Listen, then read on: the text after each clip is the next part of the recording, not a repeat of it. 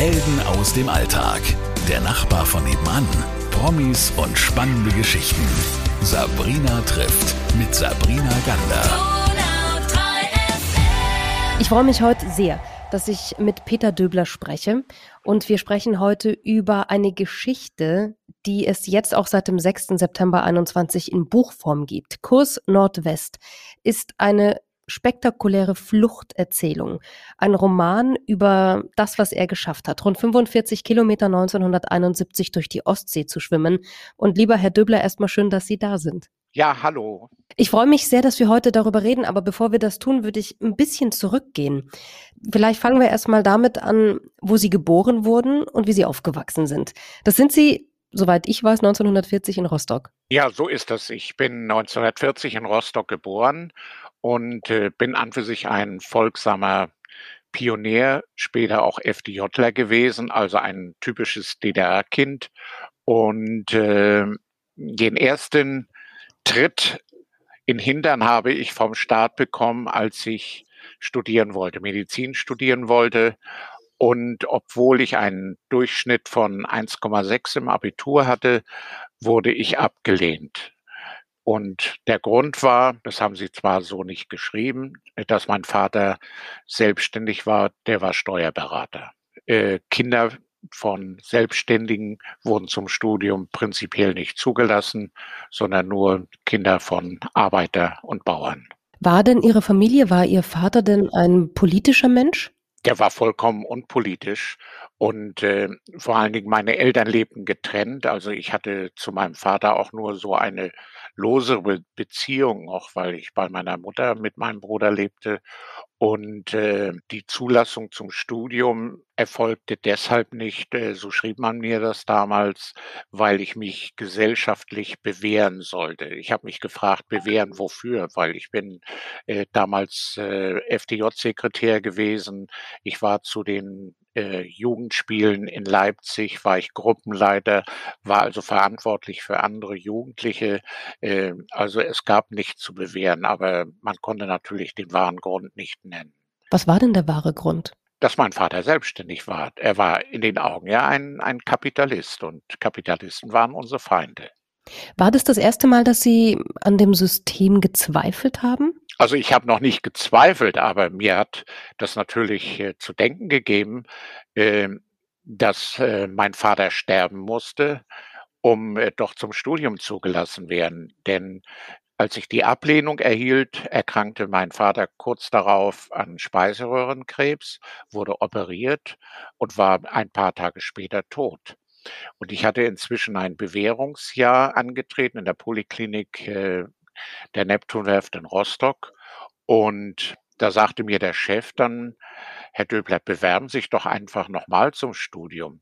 Sie sind jetzt kein Kapitalistenkind mehr, Sie sind Arbeiter- und Bauernkind. Ihre Mutter arbeitet bei der staatlichen Handelsorganisation und das, ist, das sind ganz andere Voraussetzungen. Ich konnte das erst gar nicht glauben, aber ich bin dem Rat gefolgt und ich hatte dann äh, sechs Wochen später die Nachimmatrikulation. Ich bin also drei Monate später äh, zum eigentlichen Termin bin ich nachimmatrikuliert worden. Und das hat mich natürlich ein Leben lang verfolgt. Musste dein Vater sterben, damit du studieren darfst, weil ich habe das nachher zwar verdrängt und habe den Staat nicht äh, verurteilt und habe trotzdem in Gesellschaftswissenschaften immer eine Eins gehabt, aber äh, verfolgt hat mich das schon. Wie kann ich mir Ihr Leben vor 1971 vorstellen? Wie haben Sie gelebt? Was hat Ihr Leben ausgemacht in der DDR? Äh, ich war verheiratet, hatte meine Frau während des Studiums kennengelernt und wir haben beide Medizin studiert, haben beide Staatsexamen gemacht. Äh, 2000, äh, 1967 wurde ein Sohn geboren und wir bekamen aber keine Wohnung. Wir haben also zu, zu dritt auf acht Quadratmeter gelebt. Äh, acht Quadratmeter ist das, äh, ist etwa so viel wie einem Gefängnisinsassen in der Bundesrepublik heute zugestanden wird und das zu dritt. Und äh, dann noch die äh, äh Brüder meiner Frau und die Eltern meiner Frau insgesamt auf 45 Quadratmetern. Äh, ich bin dann zur See gefahren und bin als Schiffsarzt gefahren, um einfach dieser Enge zu entfliehen.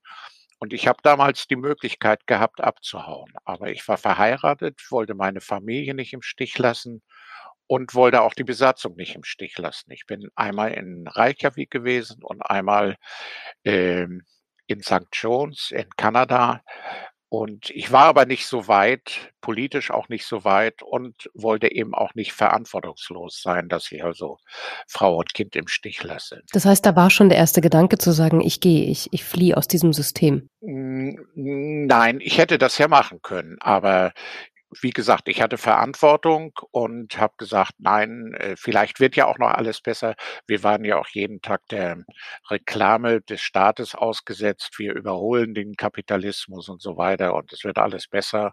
Aber man hat natürlich im Laufe der Jahre festgestellt, es wird alles schlechter und äh, mit der DDR geht es allmählich bergab. Jetzt, wann begann denn der Gedanke, über das ja auch Ihr Buch handelt, Kurs Nordwest, Wann begann denn der Gedanke zu fliehen und zwar auf diese Art, wie Sie es gemacht haben? Also ich habe leider die Eigenart gehabt, äh, mir nicht alles gefallen zu lassen, vor allen Dingen nicht alles unterschreiben, was man von mir verlangte. Ich gebe mal ein paar Beispiele. Äh, wir sollten den Einmarsch der Russen in die Tschechoslowakei gutheißen und den Einmarsch der Amerikaner in Vietnam verurteilen. Wir sollten uns verpflichten, keinen äh, westdeutschen Radiosender oder Fernsehsender äh, zu sehen oder zu hören. Äh, wir sollten jeden aus der Bundesrepublik als Klassenfeind betrachten. Mein Onkel, der in Düsseldorf lebte, Schneidermeister war, hatte uns zur Konfirmation einen Anzug geschenkt. Der hat mir Bücher während des Studiums geschenkt, die ich brauchte, um äh, einfach äh, mein Studium vernünftig zu machen. Die, diese Bücher gab es nicht in der DDR. Und ich habe mich dann gefragt, wie soll ich den, der mir geholfen hat, wie soll ich den als Klassenfeind betrachten? Der Lohn dafür war, dass ich also einige Dinge nicht so machte, wie es die Führung im Krankenhaus verlangte, dass ich äh, gemobbt wurde, dass ich in meiner chirurgischen Ausbildung auf der Unfallstation äh, verhungerte und im Poliklinikbereich zweieinhalb Jahre da die Unfallchirurgie machen musste und meine Ausbildung war nicht mehr gewährleistet. Ich habe mich also mehrfach bei meinem Chef beschwert und habe ihm das vorgetragen und äh, da habe ich immer nur ein mitleidiges Lächeln geerntet und die Antwort, ja, Döbler, wenn Sie das so machen, wie, wie wir das gerne haben möchten, dann werden Sie auch äh, weiter befördert werden. Das heißt, Sie waren einfach nicht konform. Ich war nicht konform. Und ich hatte auch keine Lust, äh, ich sag mal, als schizophrener Mensch durchs Leben zu laufen. Das heißt, eine Meinung, die ich äh, im engsten Freundeskreis äußern konnte und eine Meinung nach draußen. Ich hatte keine Lust, zum Märtyrer zu werden und äh, im äh, Gefängnis zu, äh, zu landen. Und ich hatte auch keine Lust, in die Partei einzutreten, um dann Karriere zu machen. Also ich äh, musste mich für einen Weg entscheiden und das war irgendwann, als ich eine gehörige Portion Wut im Bauch hatte, äh, war dann die Flucht. Und diese Portion Wut im Bauch bekam ich beim letzten Gespräch mit meinem Chef, als ich mich beschwerte, dass ich für eine Mark und 76 in der Stunde die Bereitschaftsdienste machen musste und dass ich ein Wochenende 65 Stunden arbeiten musste, um dem Maler, der mein Zimmer dann renovierte, einen Nachmittag zu bezahlen. Und da hat mein Chef mich dann angeguckt und mitleidig gelächelt und sagt, sagte, ja, Herr Döbler, wenn Sie unbedingt einen weißen Kittel tragen wollen, dann werden Sie doch Maler. Und das hat mir, das hat also richtig einen Wutanfall in mir ausgelöst. Und da habe ich mir gesagt, das lässt du dir jetzt nicht mehr gefallen. Ähm, äh, du versuchst jetzt zu fliehen. Ich war körperlich fit und habe mich dann ein äh, etwa ein Dreivierteljahr intensiv auf die Flucht vorbereitet und äh, mentales Training vor allen Dingen gemacht, weil ohne, ohne geistig fit zu sein, schafft man das also nicht. Wann haben Sie denn mit Ihrer Frau gesprochen? Weil da war ja auch noch ein kleines Kind. Ich war zu der Zeit schon geschieden. Meine Frau äh, äh, hatte, als ich ihr sagte: „Was hältst du davon, wenn wir uns scheiden lassen?“ kam ich bekam ich zur Antwort: „Das ist mir egal.“ Allein das war schon ein Grund dann, sich scheiden zu lassen, weil entweder man bekennt sich für den weiteren Fortbestand der Ehe oder man sagt: „Ja, ich finde das gut, äh, wir passen nicht zueinander.“ Und, äh, meine Frau hatte mir auch nur alle 4 Wochen Besuchsrecht eingeräumt und dieses Besuchsrecht konnte ich dann nicht ausüben, wenn ich Dienst hatte. Das heißt, ich habe meinen Sohn also nur zwei, dreimal, maximal viermal im Jahr gesehen. Und nichtsdestotrotz ist ja so eine Flucht noch mal was ganz anderes, wenn man sie dann macht. Sie haben vorhin gesagt: „Ich habe mich auch mental trainiert.“ Wie haben Sie das gemacht? Ich habe ein Buch gelesen von dem Arzt, äh, Lindemann, der in den 50er Jahren, äh, im Paddelboot und im Einbauen den Atlantik überquert hat und der in Situationen gekommen ist, wo er durch sein Unterbewusstsein gesteuert wurde. Und der hatte sich, äh, bestimmte Sätze eingeprägt: „Kurs West, du darfst nicht aufgeben, du darfst keine Hilfe annehmen.“ Und diese Worte Du darfst nicht aufgeben, Kurs Nordwest. Es gibt kein Zurück. Die habe ich mir auch jeden Tag wieder eingeprägt. Und dadurch habe ich eine Leistungsbereitschaft erhalten, die ich vorher, äh, nicht für möglich gehalten habe. Herr Döbler, die Frage trotzdem, warum Schwimmen? Also, es gab ja damals viele Fluchtmöglichkeiten. Manche Menschen haben es versucht, sich im Kofferraum zu verstecken, manche haben es versucht mit 'nem Heißluftballon. Kamen Fluchtgeschichten überhaupt zu Ihnen durch? Kannten Sie welche? Ja, ich kannte viele Fluchtgeschichten dadurch, dass ich am Krankenhaus gearbeitet habe und Kontakt mit den Grenzern hatte. Die Grenzer von den Grenzern habe ich so Einzelheiten erfahren und für mich kam die Flucht über Wasser nur in Frage, weil ich schon als Kind ein begeisterter Schwimmer war. Eine Flucht über Land kam für mich nicht in Frage wegen der Minenfelder und, äh, wegen der Grenzschutz äh. Also, für mich kam nur das Wasser in Frage. Ich fühlte mich wie ein Fisch im Wasser schon seit Kindesbeinen an. So, und jetzt lassen Sie uns doch darüber sprechen. Sie haben es ja tatsächlich dann geschafft, die rund 45 Kilometer zu schwimmen. Und trotzdem, es war Sommer 1971. Wann sind Sie losgeschwommen und was hatten Sie alles dabei? Ich bin abends um 4:30, äh, sieb 16:30 ins Wasser gegangen. Meine Ausrüstung bestand aus einem Neoprenanzug, äh, aus Schmerztabletten, Obesin-Tabletten, das waren Appetitzügler, gleichzeitig Dopingmittel, ein Kompass, eine Uhr, 4 Tafeln Schokolade. Ich hatte kein Wasser und, äh, musste also während der ganzen Zeit geringe Mengen an Seewasser schlucken. Es kommen aber dann im Laufe der Stunden schon einige Liter zusammen. Deswegen war ich auch ziemlich ausgetrocknet, als ich kurz vor Fehmarn aufgenommen wurde. Und, äh aber ich hatte im Training schon etwa 20 Kilometer äh, aus Spaß so, äh, schwimmend zurückgelegt und da habe ich mir gesagt: „Wenn's um die Wurst geht, dann schaffst du anstatt 20 auch 45 Kilometer.“ Das sagen Sie jetzt so leicht hin. Wie wie war denn Ihr Puls, als Sie ins Wasser gegangen sind? Ich hatte ja durch das mentale Training meine Angst wegtrainiert. Ich hatte Respekt davor und ich war auch, äh, in gewisser Weise in Sorge, dass ich entdeckt wurde, aber ich bin relativ ruhig ins Wasser gegangen. Und, äh, als ich die ersten Meter zurückgelegt hatte, da fiel mir ein ein Kampflied der FDJ ein, was ich im Schulchor oft gesungen habe. Der Textanfang lautet Du hast ja ein Ziel vor den Augen, damit du in der Welt dich nicht irrst, damit du weißt, was du machen sollst, damit du einmal besser leben wirst. Also besser kann man seine Zukunftsaussichten, seine Wünsche gar nicht äußern. Aber das Lied wurde geschrieben in einer Zeit, als alle noch an den Sozialismus, Kommunismus geglaubt haben. Aber es hat Ihnen auf jeden Fall geholfen. Gab's denn g auch Momente, während Sie da geschwommen sind in diesen Stunden, wo Sie gedacht haben: „Ich ich kann nicht mehr“? Und auch das Wissen: „Ich bin aber mitten in der See, ich kann auch gar nicht aufhören“? Ich habe mir immer wieder diese Worte: „Es gibt kein Zurück, Kurs Nordwest, du darfst nicht aufgeben“, die habe ich mir immer wiederholt.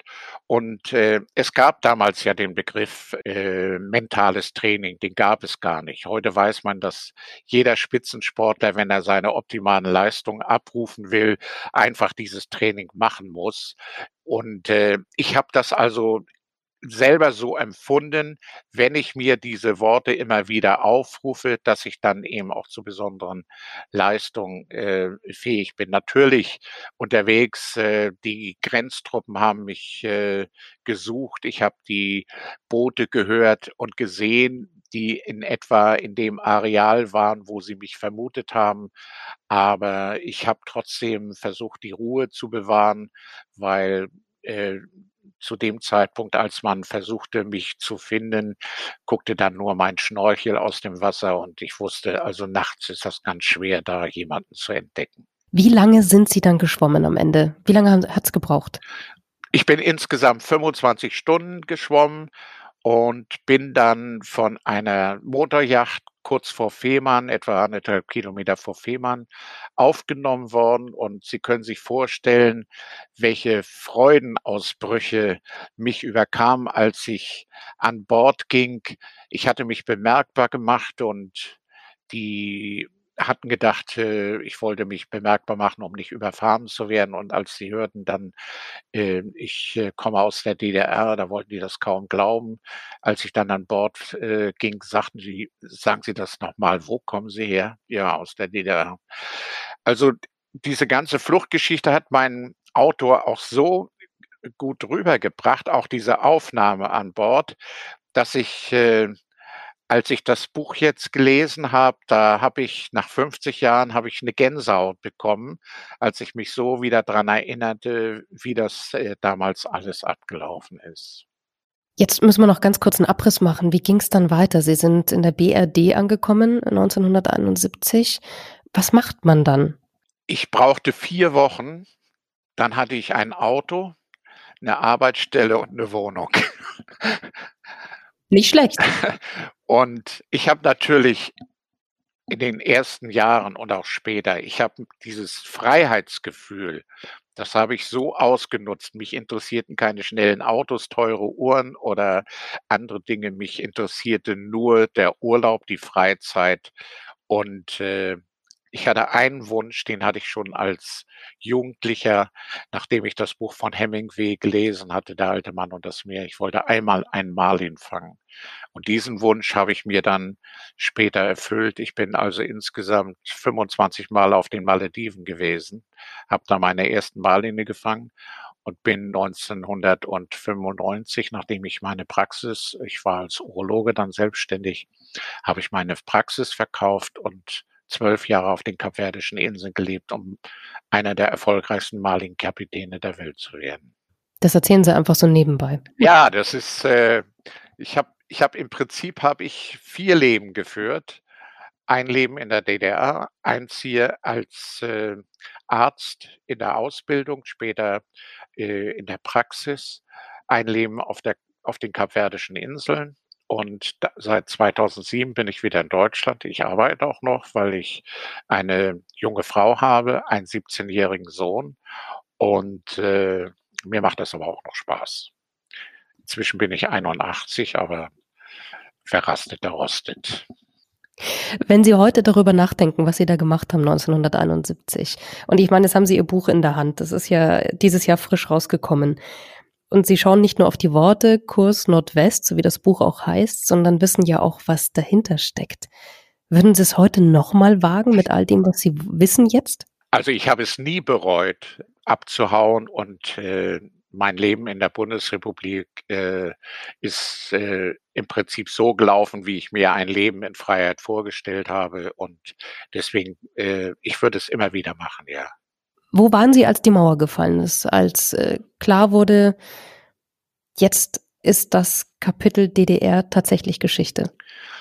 Ich kam gerade am Tag des Mauerfalls oder einen Tag danach von den Malediven zurück.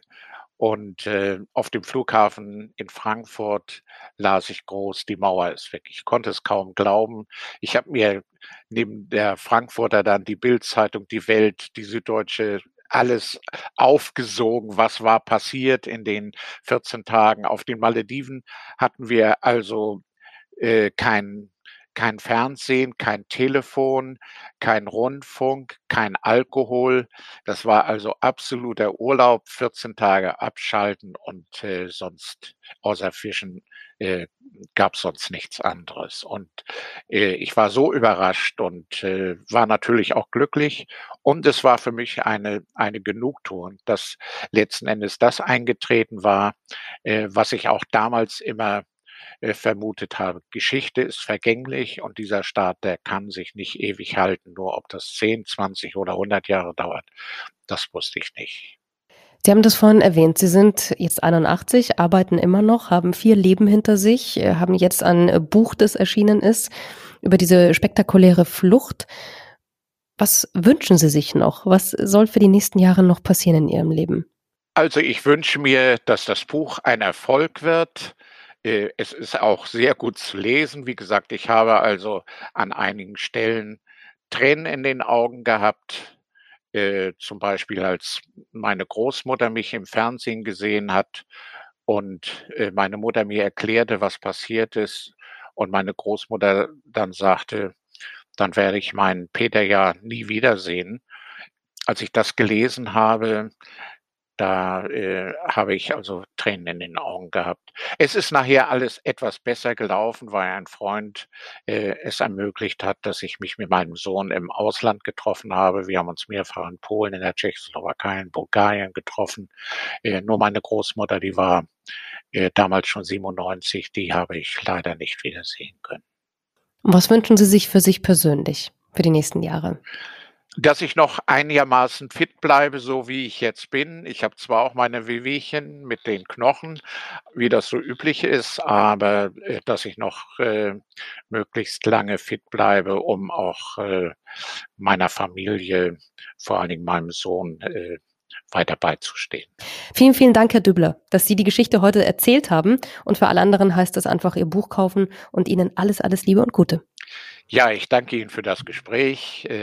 Ich habe mich sehr gefreut. Tschüss. Helden aus dem Alltag. Der Nachbar von nebenan. Promis und spannende Geschichten. Sabrina trifft mit Sabrina Gander.